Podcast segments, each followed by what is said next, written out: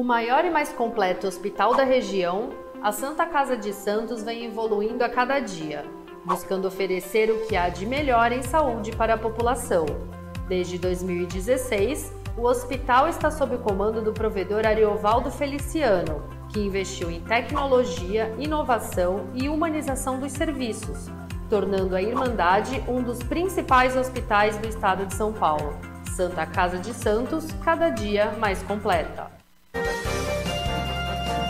Começa agora Jornal em Foque, manhã de notícias. Apoio Santa Casa de Santos, cada dia mais completa. Olá, bom dia, amigos internautas do Boc News. Nós estamos iniciando uma nova edição do Jornal em Foque Manhã de Notícias. E nesta segunda-feira, 27 de setembro, nós estamos recebendo com muito prazer aqui nos estúdios da Boc News TV o ex-deputado federal, advogado, criminalista, professor de direito, Vicente Cassione. Bom dia, deputado. Prazer em recebê-lo. Bom dia, Chico. Prazer é meu, você sabe disso. E faz um bom tempo que eu estive aqui a última vez, foi muito agradável. Você, o, e o De Maria. Sim, e continuam aqui. Então, e foi uma manhã muito agradável aquela, e eu volto, portanto, com prazer, muito com prazer. Muito bem, muito obrigado, deputado Vicente Cassione. Eu queria chamar agora o colega jornalista Fernando de Maria, não, não, não está ainda, a conexão não está pronta ainda? Deu uma caidinha? O Fernando iria nos trazer as principais notícias do dia de hoje, dia 27 de setembro. Deixa eu só antecipar aqui um pouquinho, deputado Vicente Cassiani, que é o Dia Mundial do Turismo, o Dia de Cosme e Damião e o Dia Nacional do Idoso, hoje, 27 de setembro. E temos aqui as principais notícias do dia de hoje, que eu vou substituir o Fernando, já que a conexão não foi estabelecida ainda que manchetes que dizem o seguinte, deputado. Ao completar um ano de gestão, Luiz Fux ressalta a defesa intransigente da democracia pelo STF. Uh, sem força, nome de André Mendonça para o Supremo Tribunal Federal enfrenta cada vez mais resistência no Senado da República. Um outro tema importante que até vou querer saber a opinião do deputado Vicente Cassione. Uh, com rejeição alta, Bolsonaro aposta em viagens e obras para marcar mil dias de governo. Negros têm mais risco de morrer de Covid, mesmo no topo da pirâmide social, diz estudo. E uma última notícia que nos, nos, aborrece a todos, com certeza também o deputado Cassione Santos perde por 3 a 0 do Juventude e se aproxima da zona de rebaixamento. Que tristeza, hein? Esse se aproxima. É a mesma coisa que você vê um sujeito é. caindo no abismo. Sim. E ele está no meio da queda. Ele já, já saiu do da beirada do abismo, mas ainda não bateu. Bateu no, está chegando. Mas ele está no meio da, é, dessa é. queda. Que horror. Mim, é, é uma imagem... É, vai ser rebaixado. Difícil, olha. É, é uma pena, é uma pena. Bom, já restabelecemos o contato com o Fernando de Maria. Fernando, eu me antecipei aqui, já li as notícias, as, as principais manchetes e, e a, a, data de hoje. Eu queria que você nos trouxesse as informações sobre as estradas e as balsas agora, Fernando. Bom dia, obrigado pela presença. Bom dia, Chico. Bom dia também ao deputado Cassione aí, as manchetes aí. Já foram animadoras. Já foram é, dadas. Exatamente. É. Operação 5 por 5 nesse momento no sistema cheio de imigrantes. Na chegada a São Paulo, paralisação e obras, obviamente, ali no quilômetro 20, especialmente na descida do litoral, e na chegada a São Paulo, são 3 quilômetros de lentidão entre os quilômetros 13 e 10. A interligação está fechada nesse momento, no sentido a São Paulo também, em razão da neblina sobre balsas. Nesse momento, são sete embarcações operando, com 15 minutos de espera em ambos os sentidos. É um dia até relativamente tranquilo. Três embarcações fazem entre Santos e Vicente Carvalho, com 12 minutos de espera. Esses são é a situação do momento, tanto nas estradas como também nas balsas, Chico. Muito bem. É quase que um milagre hoje a situação nas balsas, né? Porque normalmente tem a tempo de espera é uma hora, 80 minutos, deputado. Agora 15 minutos, até que é uma situação. É, Ainda bem. O, o, o, Fernando deu a informação sobre as obras Sim. lá no começo da imigrante. Isso. Quem desce e no fim de quem chega. E na realidade eu tenho a impressão que essas obras estão sendo feitas Sim. ali começaram logo após a proclamação da independência às margens do Ipiranga. Porque ali pouca gente sabe que aquelas obras estão sendo feitas às margens do Riacho Ipiranga. Sim, passa. sim. Então, em 1822, começou a, a operação Conserta Margem de Rio, está durando até hoje, que eu nunca vi demorar tanto tempo para fazer aquele serviço que está sendo feito ali. Uh, deputado, eu queria uh, uh, iniciar a nossa conversa, a nossa entrevista, falando evidentemente do Brasil. Vivemos uma crise, deputado, sem precedentes na história do Brasil. A par da trágica crise sanitária que já nos levou 600 mil vidas, praticamente, nós temos também uma seríssima crise política e uma gravíssima crise institucional. Né? Eu queria, gostaria da sua avaliação. O senhor, como deputado, durante dois mandatos esteve no Congresso Nacional, ocupou é, postos importantes no Congresso Nacional. Enfim, é um analista da vida política brasileira já há muito tempo, como jornalista, como escritor, enfim. Eu gostaria da sua avaliação sobre esse momento que o Brasil vive. Qual é a alternativa, na sua avaliação, deputado, para o Brasil? A saída é política? Se eu for responder do jeito que todo mundo tem respondido, é lugar comum, eu vou dizer o que todo mundo diz.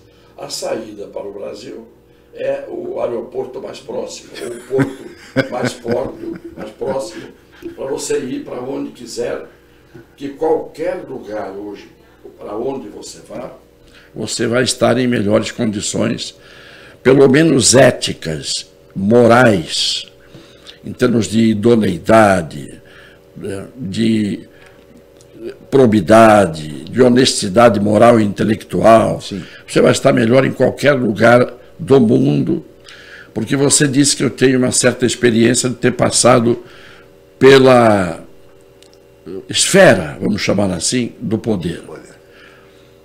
Eu digo que, desde que eu nasci, eu vou quase para 80 anos, né? eu não me recordo, e eu, para ter uma ideia, tenho memória, pelo menos de vida adulta, antes de 64 eu já, já estava adulto. Né? Então eu vejo o Brasil praticamente desde o Getúlio. A primeira a primeira crise que eu vi foi em 54, com o suicídio do Getúlio. Mas depois, como professor de história e estudioso, eu fui verificar que a história da República do Brasil é uma história de crises, uma história de desgovernos, uma história de tentativas de golpes, Sim. história de golpes dados. Sim. E isto mostra, com exceção de uma vez ou outra que tivemos um pouquinho de aparência de democracia, de que a democracia no Brasil é algo que está apenas na boca dos políticos e da maioria dos jornalistas. A crise que eu vejo hoje no Brasil é uma crise moral. Eu sempre disse que a crise que nós vivemos, não é de hoje, no Brasil, é uma crise de mentalidade, primeiro. As pessoas pensam mal.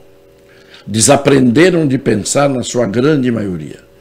Não pensam com a sua própria cabeça, não se dedicam ao exercício do pensamento, portanto, são pessoas que estão absolutamente alheias à sua própria realidade. Isso é regra. Isso vai, o, o desvio vai desde a televisão até outros entretenimentos que estão à disposição daqueles que têm possibilidade ainda de ter o chamado entretenimento, que eu acho que é exatamente o contrário. É uma forma de destruição intelectual. As pessoas não têm hoje, volto a repetir, a capacidade de pensar. Todo mundo foi para as academias. Quando eu digo todo mundo e generalizo, sempre Deixo a ressalva de que há as exceções. Mas hoje todo mundo fortalece os músculos. Eu até dou razão. Para quem tem problema de coluna como eu, fortalecer os músculos Pode é uma necessidade de vida. De vida, claro.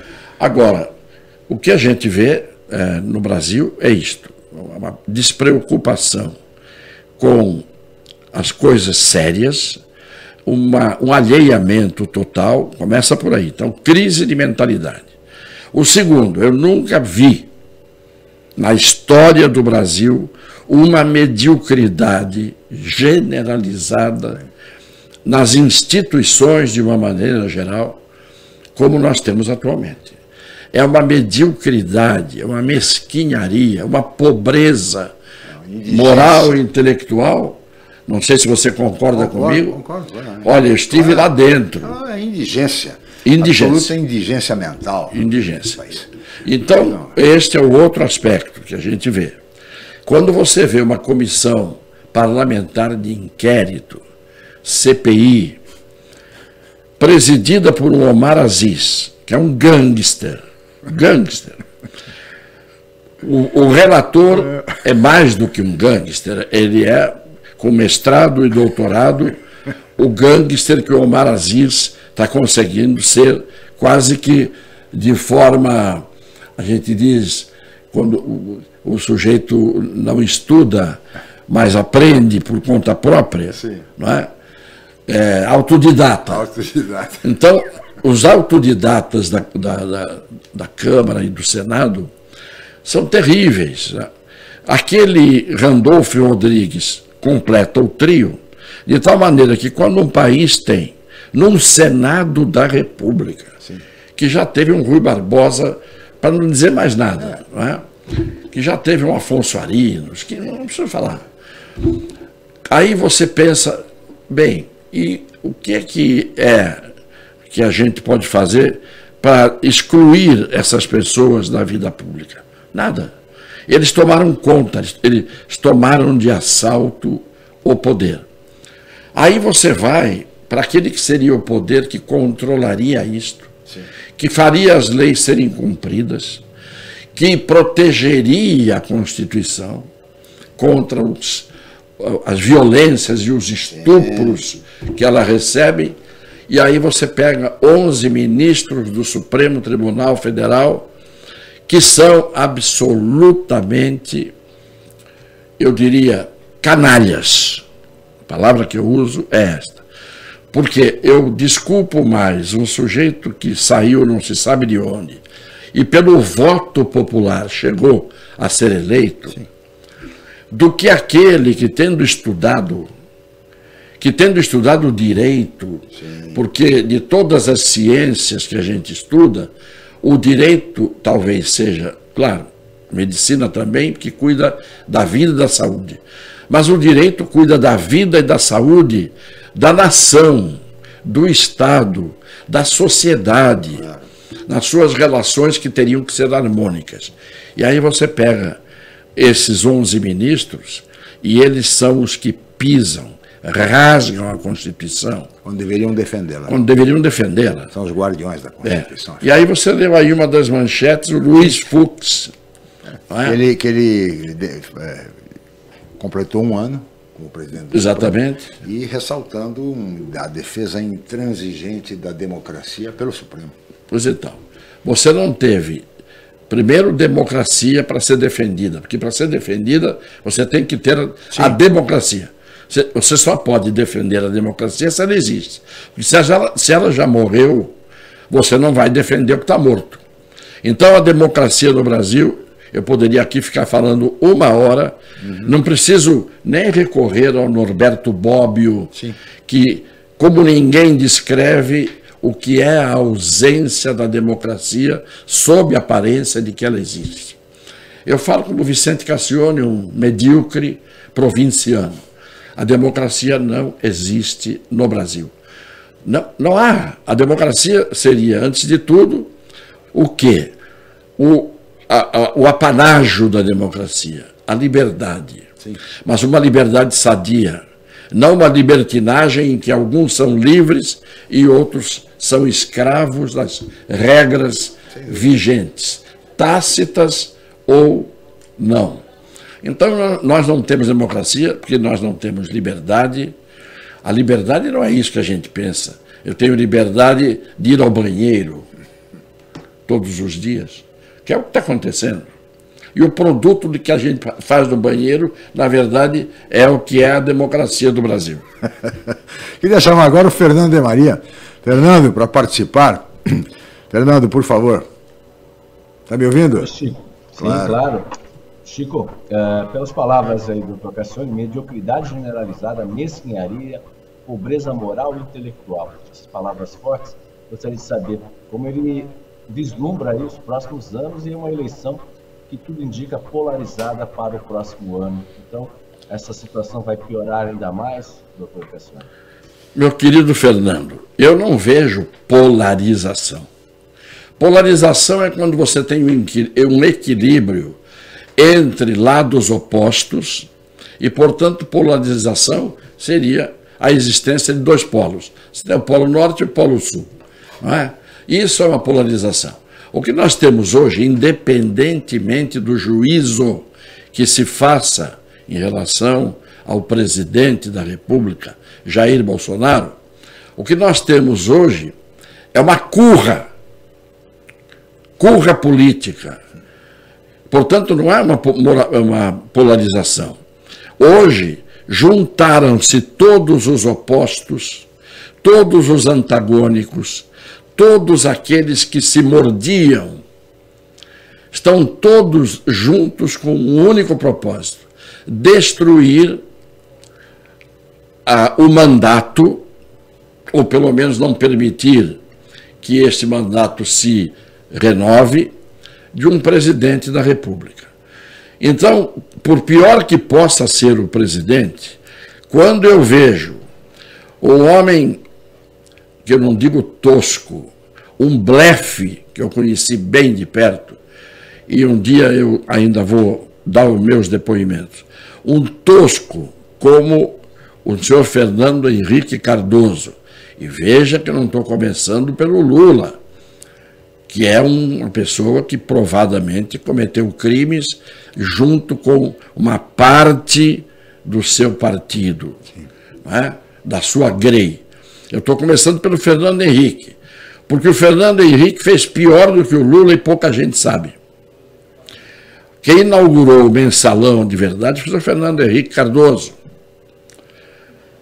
Ele e o grupo dele, eu vou dar o nome: Pércio Arida, Candir, o, os dois Mendonças de Barros, o, aquele que está em Portugal, tem fazendas, aras, etc., que era filho de um escritor, de um homem intelectual, que era o ghostwriter do Roberto Marinho, Lara Rezende. Uhum. Este grupo montou o primeiro assalto organizado, bem feito, ao estilo de Bonnie and Clyde. Clyde. Fizeram, assaltaram, mas com, com jeito, com, com carisma. Assaltaram com charme. Né? Já o, o, o, PT já não tinha esse charme e assaltou a sua moda. Né? Então, o que eu vejo hoje é uma curra institucional contra e, e, e partidária, porque os partidos, eu dizia desde o começo, o Chico lembra, no começo das minhas, das minhas manifestações políticas, per, perguntou um dia o Chico para mim, o senhor uh, não parece que não, não é muito adepto da, das, das, dos partidos políticos. Eu digo, não sou porque não existem partidos políticos. Não sei se você fala, lembra. Lembro, lembro, eu dizia isso. Todos são absolutamente sempre, iguais. Sempre disse isso. E não tem diferença nenhuma. nenhuma. então, eu, o que eu vejo hoje é uma curra, não é polarização. É todos, todos querem derrubar o atual presidente da República, que teve contra ele, além da sabotagem geral, não, tá, portanto, não dá para saber nem direito o quanto ele é ruim ou é bom, porque quando você tem uma sabotagem geral e uma pandemia desabando em cima de você, Sim.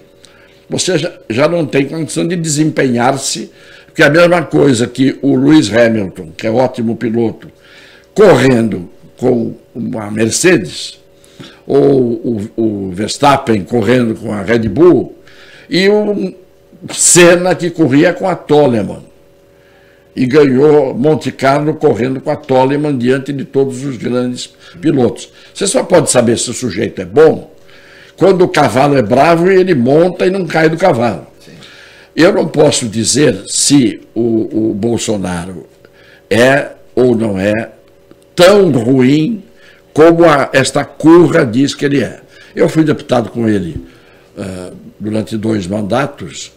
Ele é um meio incivilizado, ele é um, um radical, ele é uma pessoa que não, não, não, se pode dizer que é sociável. Está né? Tá até aprendendo um pouco agora, porque de tanto levar pancada, o sujeito Sim. começa a apanhar. Tanto que melhora. Mas, mas o, o problema não é você ter competência. O problema é você não poder mostrar a sua incompetência legitimamente. O impeachment, discute-se muito hoje o impeachment, até com base na, no, no, relatório que será divulgado em breve da CPI do Covid. O senhor acredita no impeachment? Eu não acredito no impeachment porque não há necessidade dele. Eles, eles, têm, eles têm plano B, que é o impeachment. O, o, o plano A não é o impeachment. O melhor para o Lula é o Bolsonaro candidato. Claro. É Claro. E vice-versa. Desde que eles consigam levar a termo, então, estão levando não é, a, a destruição da popularidade do Bolsonaro. Porque se você pegar o Bolsonaro e, e, pegar um sujeito que seja crítico, mas honesto, crítico honesto, você vai dizer assim: qual é a, a grande, vamos dizer, a grande falha? Onde é que está o pior aspecto do Bolsonaro se nós compararmos o Bolsonaro com outros presidentes da República que nós tivemos. O jeito tem que dizer, bom, ele é profundamente desonesto. Ninguém disse isso, não pode dizer. Então dizem que os filhos são. Que os filhos são, o problema é pegar o filho dele e botar na cadeia. Sim. Isto é o Estado de Direito. O filho do presidente podia ser o filho do Napoleão Bonaparte. Uma coisa é o presidente. Qual foi a grande corrupção que você viu até hoje no Brasil? Aparentemente, se tivesse esta curra, já estaria hoje colocando as vísceras dessa corrupção de fora. Então, tem um primeiro ponto positivo. Ele, pessoalmente, eh, sempre foi muito coerente e, e, tem as ideias dele, ainda que você discorde de muitas coisas que ele diz, mas ele, ele é limpo. Né? Ele é limpo. E ele tem uma vantagem: ele não tem curriola em volta partidária para fazer ele ser desonesto sem mesmo ser. Uhum. Né? Porque você, você pôde ter presidente, Juscelino, por exemplo. Juscelino foi um homem honesto. Mas o que roubaram no governo de Juscelino não foi brincadeira. Você vai dizer, mas isso faz diferença? Faz diferença. Porque quando você tem um presidente da República que eh, não, não é adepto da corrupção, não permite a corrupção, e você tem a ressonância magnética disso, verificando que Caixa Econômica, Banco do Brasil, Petrobras, Correios davam um prejuízo incrível e esse dinheiro não era para o Brasil, esse dinheiro era para os que se locupletavam, é? que a gente sabe que foram bilhões e bilhões. Quando você vê essas estatais dando lucro, você diz assim, alguma coisa aconteceu. Sim. O atestado de antecedentes do Bolsonaro. A roubalheira acabou, né? Hã? A roubalheira acabou. Acabou. Então o atestado de antecedentes dele não é pelo que ele faz, Sim. é pelo que os outros fizeram. E é isso que eu digo que as pessoas não param para pensar. Eu não votei no Bolsonaro no primeiro turno. Não votei. E vou abrir o jogo, votei no Ciro Gomes. Porque o Ciro Gomes, no papel, Sim. é o homem mais preparado Sem que dúvida. existe. Sem dúvida. Mas o problema é que Concordo. no papel, mas no atestado de sanidade, ele, ele é o outro papel que atrapalha a vida dele. É, deputado, eu peço a sua licença, nós temos que fazer um rápido intervalo, voltaremos em seguida conversando com o deputado federal Vicente Cassione. Voltamos já. O maior e mais completo hospital da região, a Santa Casa de Santos vem evoluindo a cada dia, buscando oferecer o que há de melhor em saúde para a população.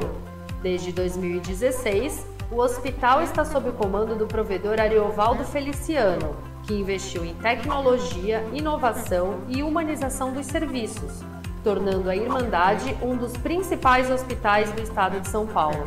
Santa Casa de Santos, cada dia mais completa.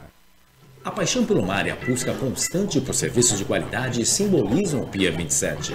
Com a melhor rampa para embarcações em Guarujá, o espaço tem 8 mil metros quadrados e oferece vários serviços. Além da guarda de embarcações, o Pia 27 disponibiliza transporte próprio para a transferência dos seus clientes com saída na ponta da praia em Santos. Faça uma visita programada. O Pia 27 funciona de segunda a segunda com folga às quartas-feiras. Pia 27, um novo conceito em marina. Ah, felicidade. Dá pra ver por aí em um olhar, um sorriso, até mesmo em um gesto.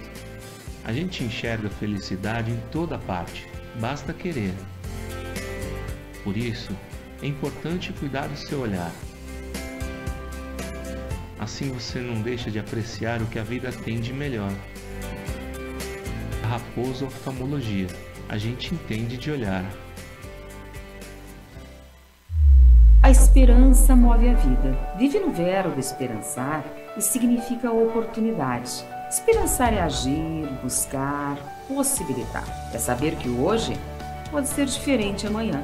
Cada um de nós pode levar esperança a quem precisa, a uma pessoa conhecida ou desconhecida, e podemos fazer a diferença e inspirar um propósito a uma vida. Vamos juntos esperançar?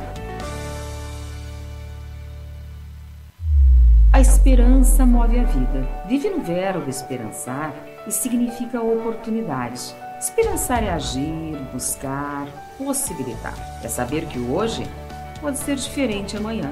Cada um de nós pode levar esperança a quem precisa, a uma pessoa conhecida ou desconhecida, e podemos fazer a diferença e inspirar um propósito a uma vida. Vamos juntos esperançar?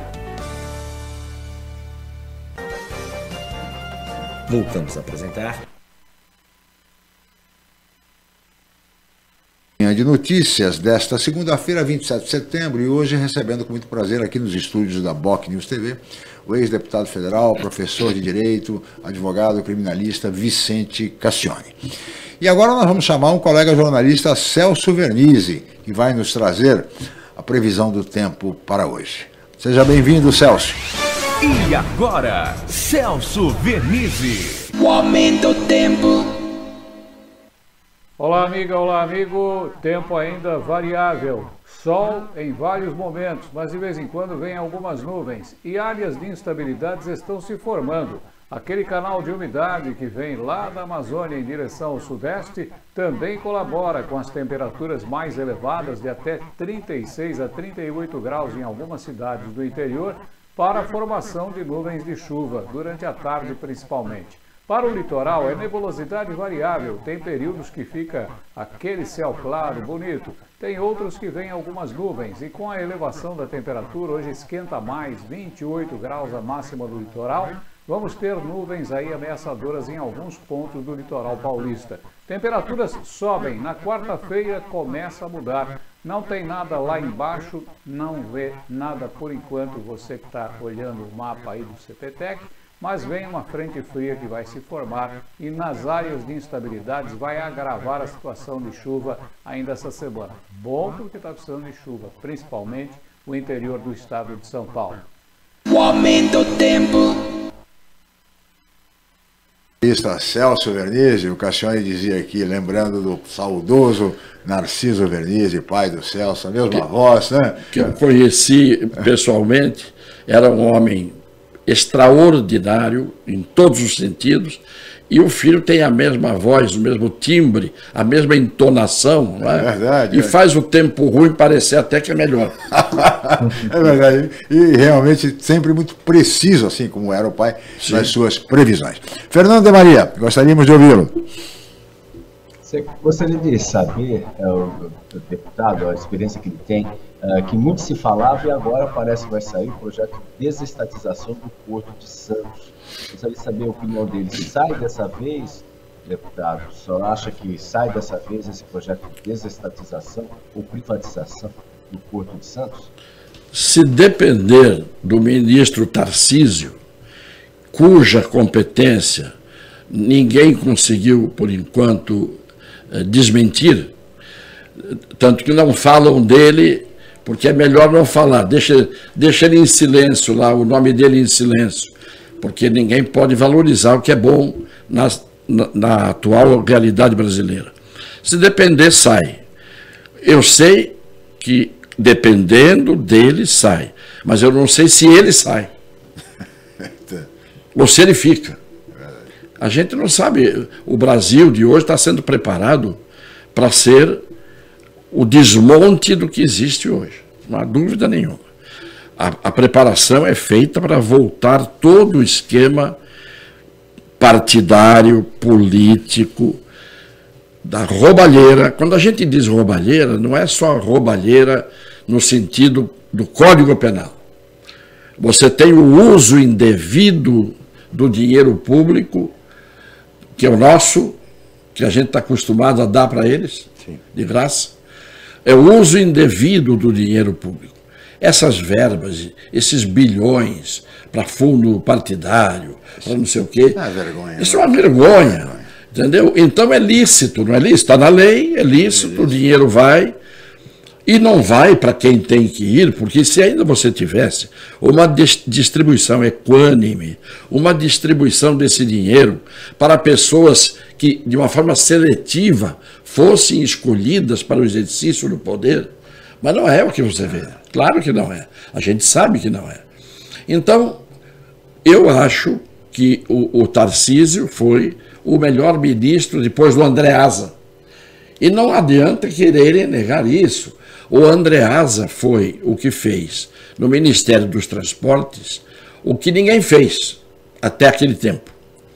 Com exceção do tempo do Juscelino, que se fez Brasília, mas aí o transporte era no sentido que era levar cimento, Sim. pedra, areia para Brasília, e, e dava para levar até a Lua o que se gastou para levar para Brasília. Mas o fato é que o Andreasa morreu pobre. Houve uma cotização para se pagar os funerais. Os funerais, funerais. Então, isto é o que eu estou dizendo. Dizer, o que, que, tem, que eles querem que volte? Volte esta roubalheira, isso é, apropriação indevida do dinheiro público. Então, a estatização do porto é objetivo dele, é, do, do Tarcísio. E o, o, a, a única vantagem que o Bolsonaro tem, que ninguém pode questionar, é que dizem que ele não ouve ninguém. Ele ouve o Tarcísio, ele ouve o Paulo Guedes. Se o Paulo Guedes está certo ou não, o Paulo Guedes pelo menos convence. Porque há, há, um grande problema. Você, às vezes, vai na verve, é? vai na retórica de uma pessoa que sabe explicar muito bem o inexplicável. E você acaba dizendo: bom, eu estou indo bem, porque esse cara sabe tudo uhum. e eu estou seguindo o caminho dele. A mesma coisa o Tarcísio, na competência dele, ele convence qualquer um.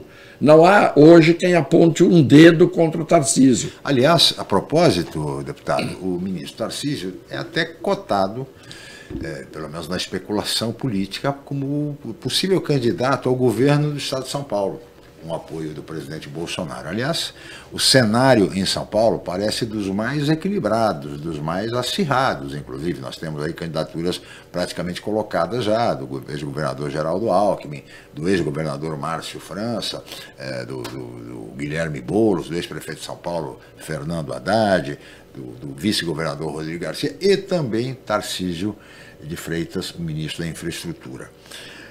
Como é que o senhor vê esse cenário em São Paulo? Esse cenário em São me Paulo. Parece que é mais interessante a eleição em São Paulo do que a eleição presidencial, hein? De certa forma, você tem toda a razão, porque, embora o, o presidente da República eh, seja o chefe, entre aspas, né, ele não é chefe de nada, porque a Constituição brasileira é feita para o primeiro-ministro mandar. Sim. E quando você tem um regime presidencialista apenas. Um sistema parlamentarista é possível é governar. Impossível, impossível. Você tem. Você vai desde a extorsão até a chantagem, até a, a, cantada. Quer dizer, o Centrão hoje não precisa extorquir nem fazer chantagem. Ele dá cantada. Né? Já chegamos ao Centrão. Porque se você for ver o que aconteceu com o Collor, esqueçam o Collor, uh, o Collor, eu diria, pintado na parede. Eu, eu trabalhei a convite do Bernardo Cabral. No, na presidência do CONTRAN, diretor-geral do DENATRAN e superintendência da Polícia Rodoviária Federal. O tempo em que eu estive lá, eu tenho os bilhetes guardados até hoje, o Collor, como o Jânio, mandava bilhetes. Todo mundo querendo me derrubar, a começar pelo Congresso Nacional. Porque eu estava moralizando o trânsito no Brasil, porque o Cabral disse: Eu preciso de você. Porque a maior corrupção no Ministério da Justiça está no setor de trânsito. E eu vi que era verdade. Pois bem, com, com esta atuação minha, acabei sendo colocado na rua, ouvindo do, do Romeu Tuma, que passou a tomar conta do Ministério da Justiça, o seguinte: a corda arrebenta na mão do mais fraco. O senhor é um símbolo do governo na luta contra a corrupção.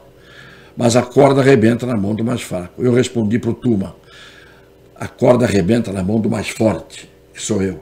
Mais fraco é o seu governo e é o senhor que não consegue segurar uma M de um presidentinho de Contran.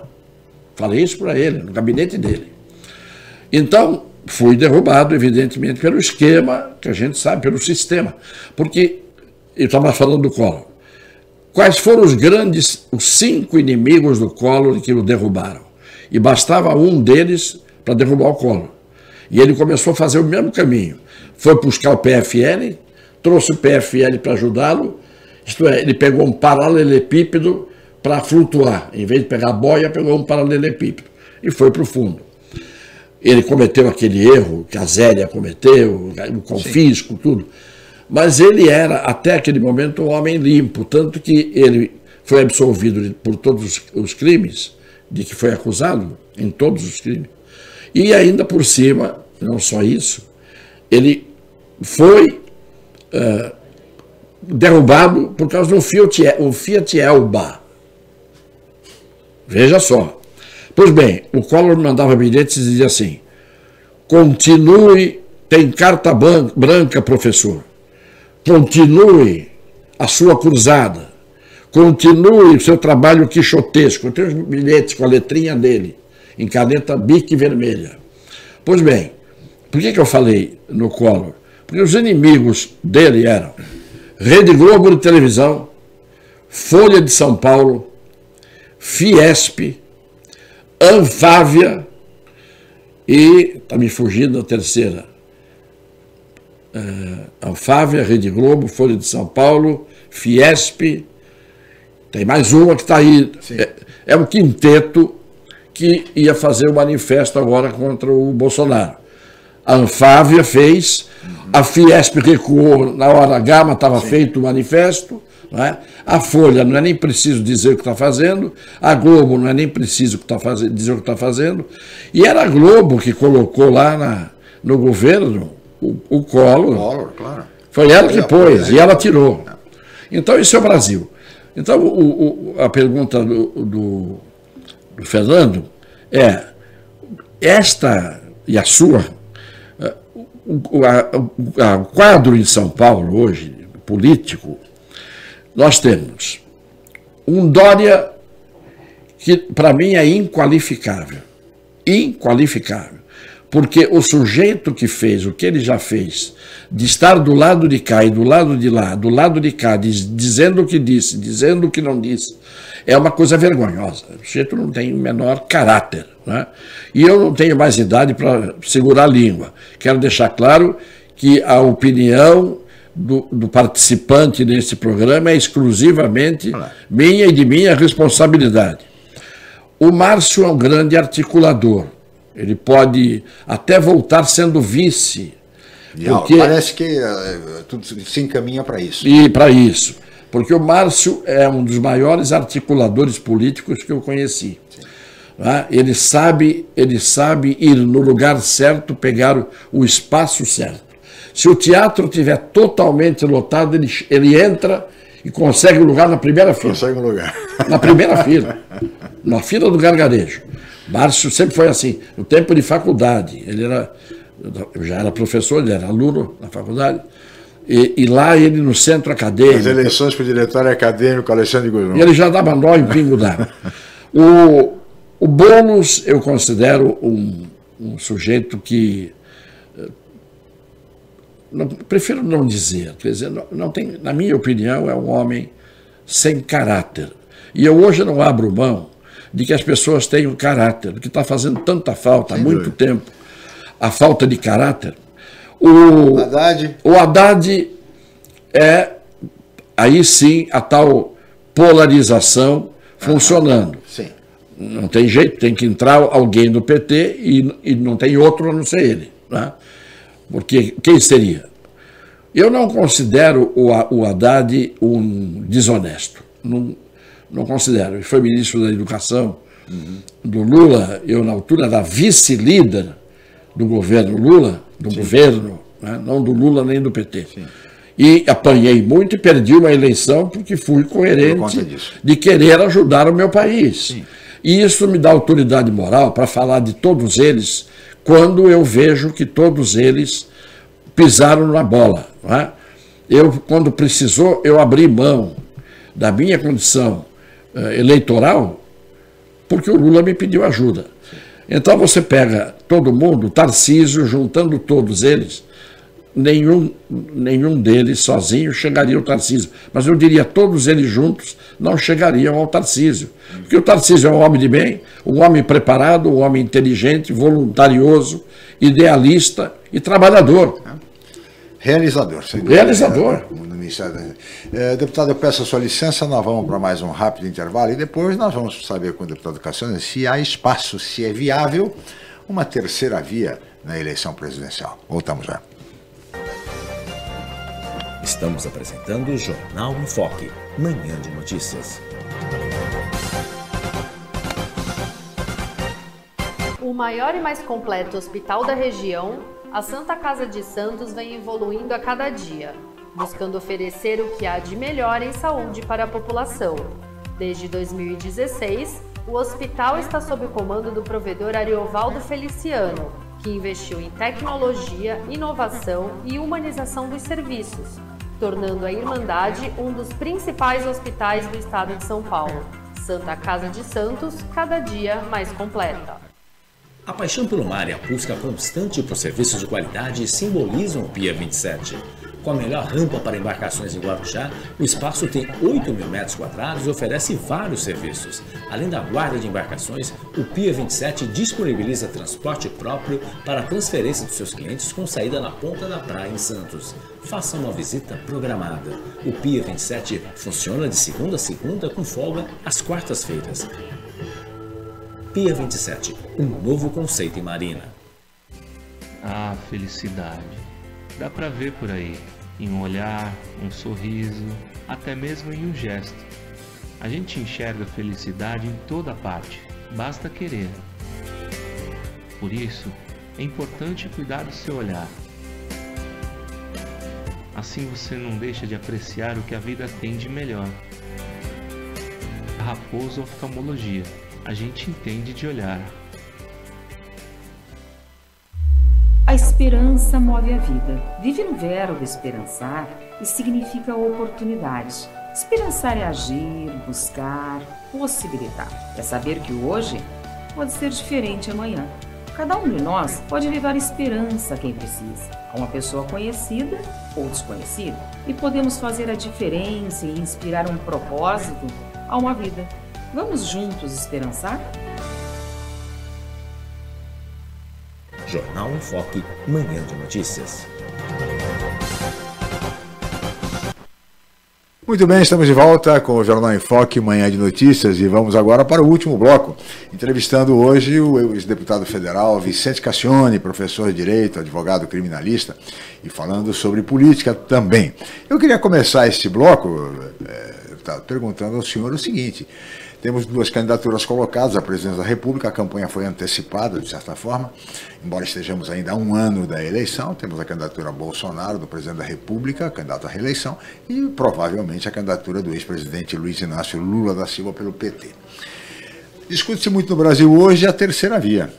Eu queria saber do senhor se há espaço para uma terceira via, lembrando apenas que o Aldo Rebelo, é, seu colega de Câmara, é, dos deputados. Grande é, homem público. Esteve aqui no programa, é, assim, ao vivo, como o senhor está aqui hoje, e ele é candidato à presidência da República, embora sem partido, você está analisando aí o cenário, não é muito fácil, não, a tarefa foi difícil para ele, mas ele brincou, disse assim, olha, a terceira via está tão congestionada, não tem nem mais onde estacionar agora. Ele tem, que, ele tem que ir pelo acostamento. acostamento, exatamente. Porque hoje em dia, você tem terceira via, você tem acostamento, você tem estradas vicinais, é né? tem algumas estradinhas de terra que são atalhos, porque é uma loucura, é uma falta de seriedade. O, o Aldo não, o Aldo é um homem sério. O Aldo, eu sou testemunha, ele foi líder do governo, eu era vice-líder, trabalhei com ele quatro anos. O Aldo é irrepreensível. Né? Um homem de uma cultura extraordinária, um homem de uma seriedade moral. Ele, ele é respeitado por todo mundo e é por isso que ele não aparece e nunca apareceu com espalhafato e coerente nas ideias dele. Porque a falta de coerência é prostituição, é promiscuidade, que é o que isso é o que existe no Brasil. Então eu acho que o quadro está indefinido. Há espaço para a terceira via? Eu acho, eu acho que se a terceira via fosse capaz, ela, terceira via, de encontrar quem a trilhasse, e não o contrário, alguém quer encontrar o caminho da terceira via, talvez se você tivesse no Brasil um homem que pudesse, aparecendo na terceira via, ser alguém digno de ocupá-la, ele, ele passaria como, como fez aquela ultrapassagem do Senna em cima do Prost memorável. Né? O, o problema é encontrar no Brasil des, disponível alguém que possa ocupar essa terceira via. Por quê?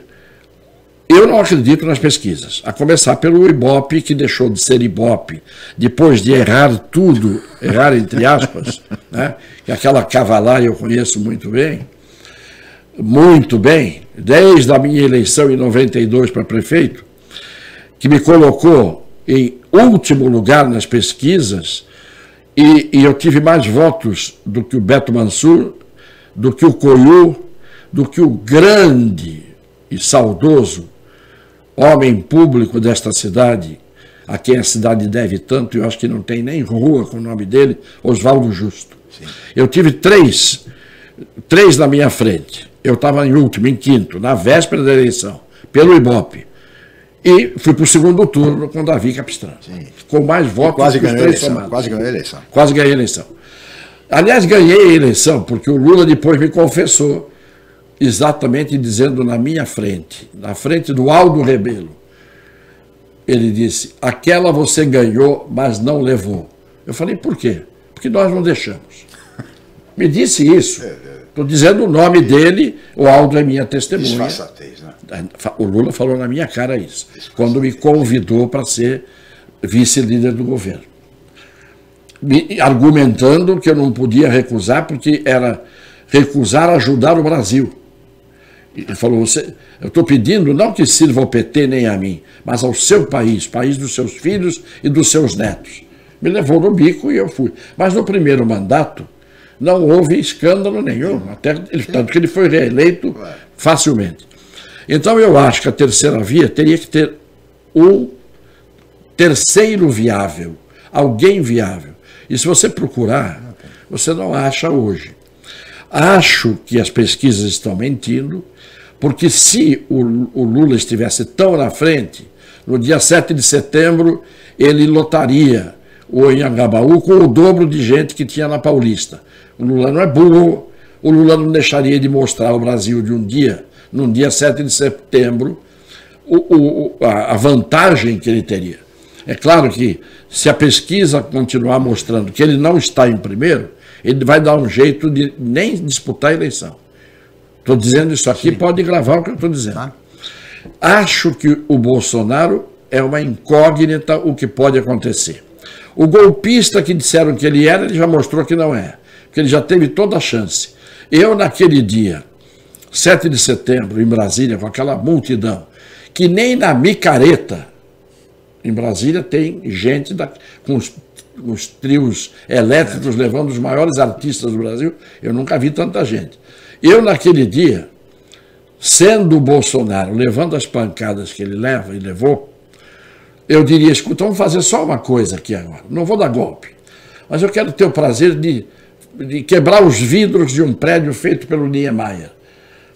Atravessemos a rua e vamos ali quebrar os vidros todos do Supremo. Está vazio, é o trabalho de repor os vidros. Porque nós não estamos falando do Supremo, mas a pior coisa que hoje há no Brasil, a coisa mais indecente, que falar que o Congresso Nacional é composto de uma grande parte de gente que não presta, a gente sabe. Afinal, são 600 congressistas. 600. Ali você tem que pegar pelo menos dois terços, que são o lixo da política universal. Agora, tem gente boa, tem claro, gente honesta, claro, tem gente limpa. Claro. Eu vi isso, vi gente limpa lá dentro. Mas o problema é que, se você hoje pega esses uh, congressistas que estão lá, fazem qualquer negócio e vão fazer sempre qualquer negócio, Sim. porque não está mudando. O povo continua votando torto. O povo continua votando torto. O povo Cada vez pior, né? Cada vez pior, e, e tem que ser assim. Você tem 56% dos brasileiros não sabe ler nem escrever. Como é que você pode querer? Agora, o Supremo não. O Supremo são homens que dizem que escreveram livros sobre direito constitucional, que são constitucionalistas, são homens que eram considerados brilhantes professores. Não é? E aí o que, que estão fazendo? Controvérsias, hein, deputado? É a muita maior controvérsia em relação a esse, esse currículo dos 11. Para mim não há controvérsia nenhuma. Nenhuma. Nenhuma. Se você pegar o, o seu faquinho eu, eu digo pelo fato de que muitos eh, não, não têm todo esse preparo, não. Né? Mas é evidente que não. Ficaram lá, foram, ocuparam funções políticas e tal, e não, não tem a mínima condição de estar no Supremo. Chico, você tem toda a razão. Eu vou começar pelo Alexandre de Moraes. O Alexandre de Moraes é um amoral como pessoa. Quer dizer, eu convivi, eu era deputado, ele estava ligado àquela altura ao grupo do Kassab, etc. Foi secretário de Estado em São Paulo. Foi secretário. Né? Então, o, o, Alexandre de Moraes é um amoral, quer dizer, ele é um homem que não tem escrúpulos, e agora eu não sei o que aconteceu com ele, eu não sei quem está dando suporte a ele, porque nem, nem ser um homem de coragem ele nunca foi. Porque você ainda pode ter pessoas que não prestam, mas que têm coragem. É? Você pode divergir do sujeito, mostrar que ele é podre, mas é um homem de coragem, tem coragem física, coragem moral. Ele não tem, mas tem coragem física. Ele não tem coragem. Tanto que naquele dia que ele, que, que ele sentiu que podia tremer a casa dele, botou mais de 60 viaturas da Polícia Militar para proteger a, a, o quarteirão, a, a quadra onde ele morava. Eu era presidente do CONTRAN, estava ameaçado de morte, metralharam a fachada da minha casa na rua Augusto Paulino, 61, onde eu morava. Sim. E eu não pedi proteção da Polícia Federal e eu tinha direito. Porque não dá para você ser um homem público Sim. e ter medo. Não dá. Esse é o primeiro, é o primeiro. Você falou no justo, o justo diz assim, o saudoso prefeito Oswaldo diz assim, o homem público não pode ter medo do povo e nem da imprensa. O Justo dizia isso com muita clareza. O, o Justo era de uma sabedoria. Ele era de uma sabedoria e as pessoas não enxergaram o Justo. O Justo não tem nome de rua em Santos, tem? Não. O Atia Jorge de A tia Jorge Cury não tem nome de rua em Santos. Esta cidade é gratíssima aos seus grandes benfeitores. Esta cidade eh, preza a sua história. Essa cidade tem memória. Estou falando isso aqui como palhaçada. Me desculpem É, aqueles da cidade que se encaixam nessa minha E você- definição. E, e você falava agora no Aldo Rebelo, quer dizer, um alagoano, que é um dado interessante, é um dos maiores estudiosos da obra de José Bonifácio de Andrade Silva. Eu acho que no Brasil ninguém conhece Tanto José Bonifácio como ele. Aldo Rebelo. Ele era, era impressionante os detalhes que ele dava sobre a vida do José Bonifácio. A gente conversava naqueles intervalos entre uma reunião e outra no gabinete dele. E ele com aquela calma de falar, ô Cassione, você sabe que. Tanto que quando eu chegava na sala, eu até falei para você aqui no intervalo, ele dizia assim, eu entrava e dizia assim, Bom dia, o homem da terra de José Bonifácio de Andrade e Silva, o maior dos brasileiros desse país. Ele falava isso. Alagoano. Alagoano, alagoano de, de nascimento, um grande, um grande, Grande figura. entusiasta da obra de José Bonifácio de Andrade Silva. Fernando, já estamos mais ou menos no limite do programa, Fernando. Mais alguma coisa? Teria algumas questões. Sim, eu imagino. Faça, faça a mais provocativa, Fernando. Não, são, a, a respeito disso se discute uma nova constituinte. Gostaria de saber a sua opinião sobre isso. Se há espaço para uma discussão nesse momento de uma nova constituinte. Isso já foi, saiu já na imprensa volta e meia. Sobre o, que, que o senhor acredita que hoje o Supremo está capenga, né? Então falta um ministro ali. O caso, a situação do André Mendonça, se já não passou da hora, a sua posição sobre isso, e a sua experiência das eleições municipais do ano passado, e uma análise aí, de estar fazendo quase um ano das eleições, agora em novembro. Ah, o que, que o senhor avalia aí o atual governo do, Rogério Santos e essa sua experiência aí nas eleições do ano passado? Olha, você fez não uma pergunta, você fez várias. Isso daria um programa inteiro. E foi agudo nas suas perguntas, principalmente no caso da Constituinte. A Constituinte, ela seria absolutamente necessária até para dar ao Brasil um regime definitivo. Ou é presidencialismo, e aí, com os poderes eh, co- eh, compatíveis com o regime pro- presidencialista, ou é, ou é parlamentarismo. O problema da Constituinte é um só. Quem, quem fará a Constituição? Porque quem vai descumprir, a gente já sabe. Quem vai descumprir a Constituição, a gente já sabe. A Constituinte que saiu da comissão, a Constituição que saiu da comissão de, de, constitu- de, de, de sistematização, Sistematização do- do- que eram 36 membros, e eu fui assessor desta comissão como jurista convidado, aquela Constituição que saiu dali, ela era perfeita. Não porque eu trabalhei nela, mas eu tenho 14 artigos redigidos por mim na Constituição. Um deles é o que fixa, fixava, né? E, e ainda fixa, e até hoje não regulamentaram, a responsabilidade penal das da pessoa jurídica. Que isto seria fundamental para moralizar o problema das empresas e dos seus dirigentes. Não é? E, e não, não se regulamentou até hoje. Então, quem é que. Quem serão os constituintes? Se você eleger deputado e senador para ser constituinte, esquece. Esquece, não dá certo. Não dá certo. Não dá certo. Tem que ser exclusiva. Exclusiva. Constituinte exclusiva para isso. Claro. Uma eleição exclusiva para isso. Ou uma nomeação de pessoas altamente preparadas, qualificadas. De acordo plenamente com você. Plenamente com você. Agora, o presidente Fernando Henrique tentou, o presidente Lula tentou e outros tentaram também e não conseguiram. Uma constituinte exclusiva. Por quê? Porque os deputados e senadores não querem, Não querem abrir que a- mão não querem abrir mão de fazer a porcaria que eles fizeram em 88. É verdade. Porque ela saiu, o esqueleto dela era compatível com uma estrutura orgânica maravilhosa. Sim. O que, que fizeram?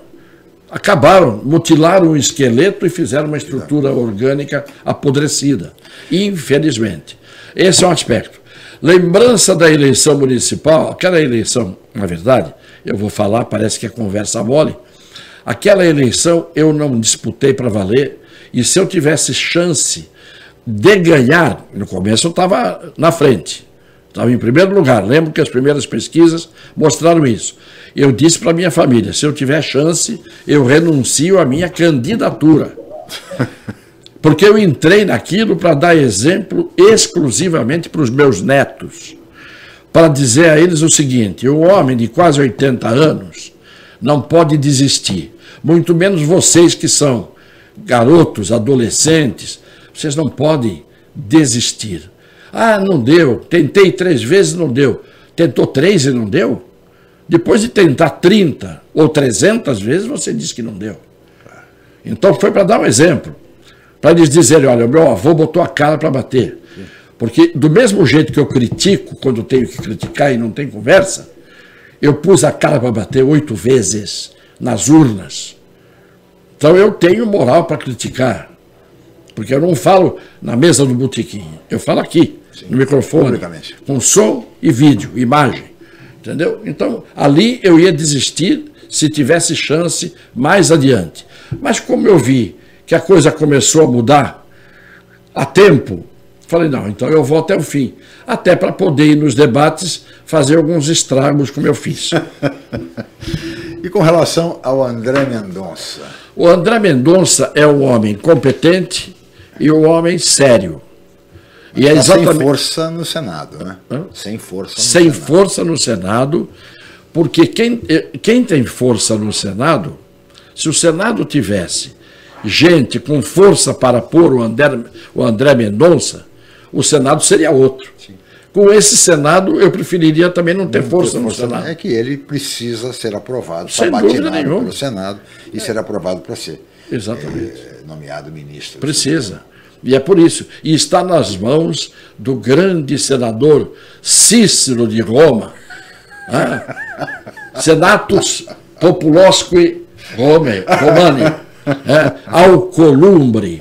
Nem Cícero, que fez o discurso de Catilina, tinha o brilho é? que tem o Alcolumbre. E esse frouxo, esse presidente do Senado, que é um frouxo, que não assume uma posição, que deixa as coisas correrem soltas. Está sendo cotado para ser candidato à presidência, hein? Rodrigo Pacheco.